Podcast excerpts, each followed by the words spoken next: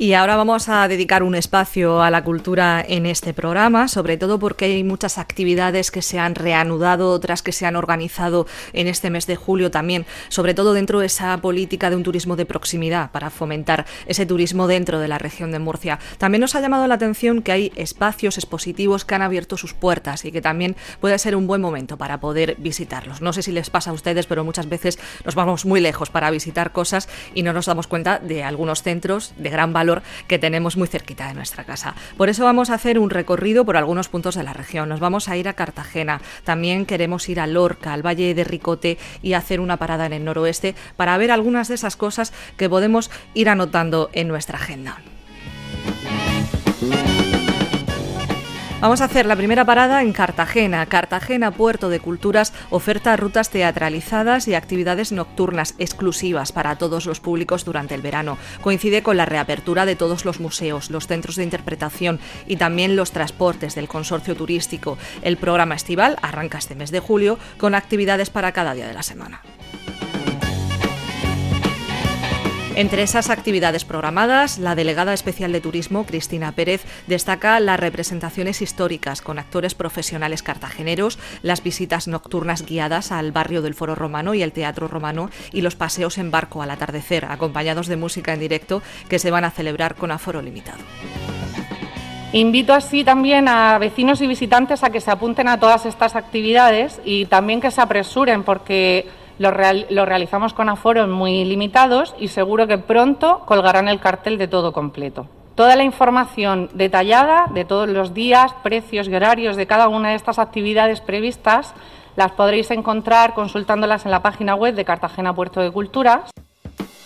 Comentamos también que el consorcio Cartagena Puerto de Culturas garantiza las medidas de seguridad que se establecen por la crisis del coronavirus, haciendo cumplir el distanciamiento social, colocando geles hidroalcohólicos en el recorrido de los itinerarios para una correcta higiene de manos. Para esas actividades, por cierto, es obligatorio el uso de mascarilla. Estamos hablando de unas medidas que se aplican en este lugar, pero también en todos esos centros expositivos que requiere, como decimos, ya no solo el mantenimiento de las distancias de seguridad, sino también esas medidas de higiene. Vamos a hacer ahora la siguiente parada en Lorca. Esa programación organizada para estos meses nos la comenta Alfonso Martínez. Lorca abierto por vacaciones. Este es el eslogan que ha elegido un grupo de hosteleros para amenizar musical y gastronómicamente las noches de los viernes y sábados en Lorca. El cabaret murciano va a ser el principal protagonista de los sábados de julio en Lorca con cuatro actuaciones con los espectáculos de Le Troupe Cabaret y I Want to Be Free. Para la noche de los viernes, además de cena por 30 euros, el espectáculo lo pondrán una de las voces murcianas más interesantes, Mavica. Además, estarán el grupo murciano almeriense Essential, las bandas que versionan los temas de pop rock de los años 80 y 90 por un puñado de tercios y los vinilos para cerrar el día 31 de julio con Stolen.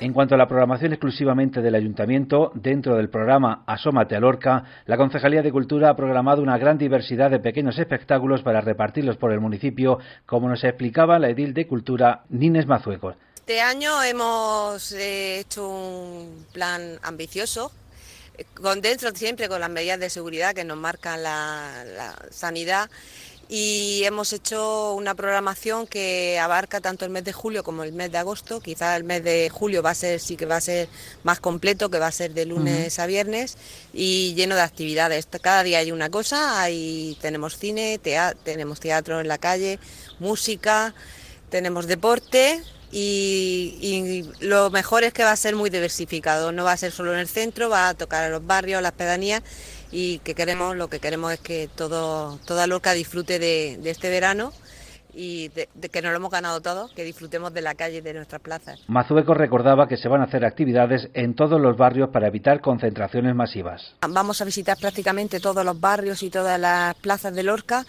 eh, desde pequeñas músicas, músicas como acabamos de comentar de la banda municipal, como pequeños grupos de jazz, eh, pequeños de, grupos de, teatro, el, el Guevara va a tener su propia programación y sobre todo bueno estamos muy ilusionados con que sea y que tenga respuesta. Y luego aparte el cine de verano que este año es verdad que hemos apostado y hemos doblado la, oferta. Eh, en vez de estar solamente el día del martes, siempre típico del cine de verano en Plaza Calderón, este año va a ser la misma película, la misma hora, en dos, en dos ubicaciones diferentes.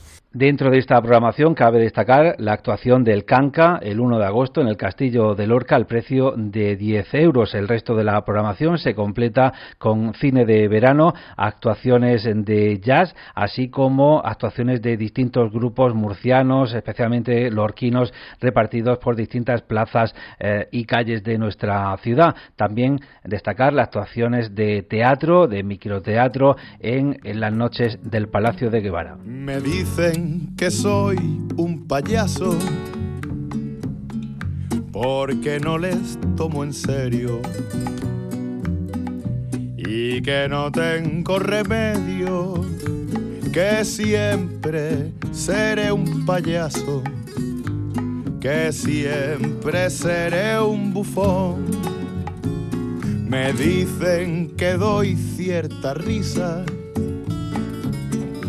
y que nadie me respeta. Tengo abierta la bragueta y por fuera la camisa y a mí Muchas gracias, compañero, por esa información que nos ofreces desde Lorca. Ahora vamos a pensar en otro de los espacios que ha abierto sus puertas. Es el del Museo de la Luz y el Agua y el Centro de Interpretación de la Naturaleza en Blanca. En Ojos, por ejemplo, también a partir de este mes de julio reabre el Museo de los Belenes del Mundo y el municipio de Archena estrena dos ofertas para el ocio y la cultura que se denominan Archena Gusta y Archena al raso con música, gastronomía, magia y monólogos. Una información que nos ofrece Claudio Caballero. Hola, buenas noches. Excelente noticia para los amantes de la naturaleza porque el Museo de la Luz, Agua y Centro de Interpretación de la Naturaleza de Blanca reabre con muchas actividades. Nos lo explica Héctor Quijada. Él es representante de la Asociación Caramucel del Valle de Ricote, que va a ser la encargada de gestionar este centro. Pues ofrecerá una serie de experiencias y de actividades en el medio natural de forma saludable, segura y controlada pues transmitiendo todo lo que son los valores eh, naturales, culturales y ecoturísticos del Valle de Rigote. Se dará información en el propio centro, se realizarán rutas guiadas, eh, se harán también actividades culturales, para esto tendremos la colaboración de la Asociación Cultural La Carreila y también desarrollaremos un programa de educación ambiental que se hará ya para después del verano con el nuevo curso escolar y que se ofreceremos a los centros educativos para que podamos, pues eso, sensibilizar y, dar a conocer a, todos estos centros educativos, desde los más pequeños hasta, pues hasta los centros de secundaria y universitarios, todos los valores naturales y culturales del Valle de Ricote y sus espacios naturales. Y en Ojos, también a partir de este mes de julio, reabre el Museo de los Belenes del Mundo. Se ha habilitado la posibilidad de pedir cita previa para poder cumplir con las normas de seguridad necesarias. Por otra parte, el municipio de Archena estrena este mes de julio dos ofertas para el ocio y la cultura denominadas Archena Gusta y Archena al Raso, con música, gastronomía, magia y monólogos. Lo explica Anselmo Campuzano, concejal de Cultura de Archena. Dos grandes iniciativas culturales, el denominado proyecto Archena Gusta, un proyecto de rutas culturales con un fin gastronómico eh, al que animo a todos a venir porque he sido partícipe de ello y, es muy recomendable.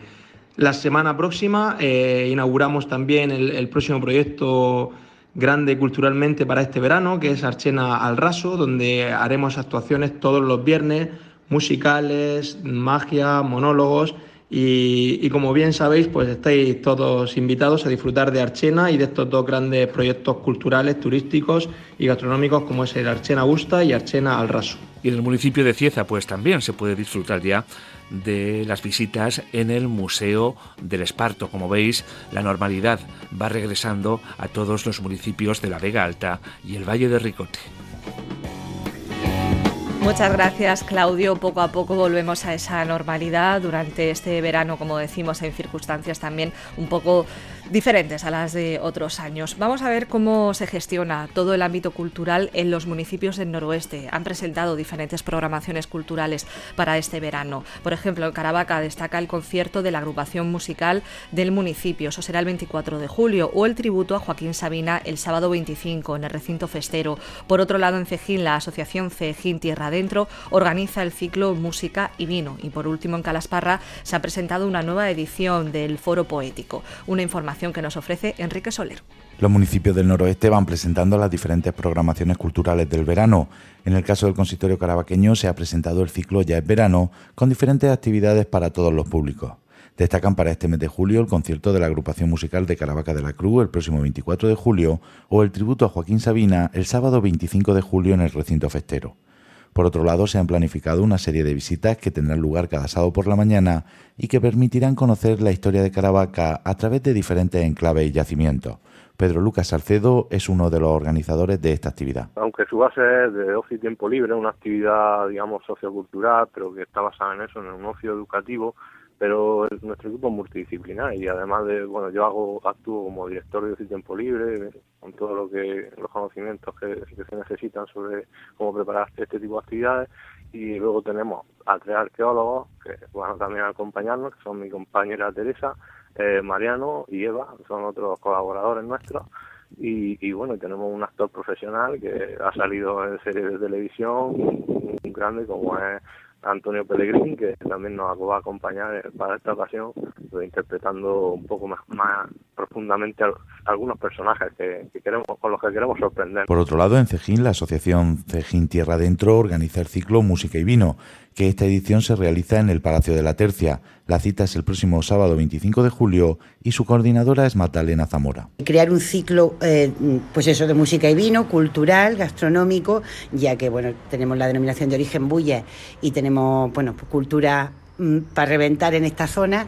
Eh, pues decimos hacer eso, pues una, una, serie de pequeños conciertos que no son exactamente conciertos como tales, acompañados con una degustación de vinos de la denominación de origen Bulle y bueno, pues lo consultamos con la concejalía en su, en su momento, nos dio el visto bueno y ha sido un éxito, un éxito rotundo. La idea fundamental es que pasen todos los tipos de música, es decir, hemos hecho funky, hemos hecho clásico, hemos hecho country, hemos hecho guitarra clásica, en fin, una serie de, cosas, y que en cada uno de esos conciertos se presenten un par de vinos y contar con todas las bodegas de, las de, la de Obullas, que muy gustosamente lo están haciendo, eh, bueno, desinteresadamente, y la verdad es que es un placer porque cada uno de los conciertos sale el cartel y a los dos días se agotan las entradas. También es cierto que es una cosa pequeñica, quiero decir, no queremos una cosa, queremos algo muy íntimo, algo pequeño. Hasta, bueno, hasta que ha pasado todo, todo esto, ¿no? Se hacía dentro de lo que es la, la propia Escuela del Vino, que es una bodega magnífica del siglo XVII. Entonces, claro, queda un entorno espectacular, ¿no? Entre la acústica, que es magnífica, y luego, pues, como es pequeña, se sociabiliza mucho, en fin, que, que, queda muy bien, ¿no? Pero ahora, bueno, pues lo hemos retomado de otra manera, que también va a quedar precioso, eh, al aire libre, evidentemente, y en el Jardín de la Tercia, que está justo enfrente de la Escuela del Vino. Sigue siendo un aforo limitado y no demasiado grande, pequeño, hemos aumentado un poquitín las plazas, pero vamos, tampoco demasiado. Por último, recordamos que en Calasparra se ha presentado de manera digital la 60 edición del Foro Poético que anualmente se celebra en el Real Casino de Murcia. Durante el encuentro, en el que ya se puede ver en la página web del consistorio, el director Hipólito Romero ha nombrado madrina a Teresa García, la alcaldesa de Calasparra, quien en su intervención ha remarcado el trabajo de este foro para visibilizar y hacer disfrutar a los asistentes con la narrativa, el teatro y la música. Gracias, Enrique, por esa información de estos municipios del noroeste.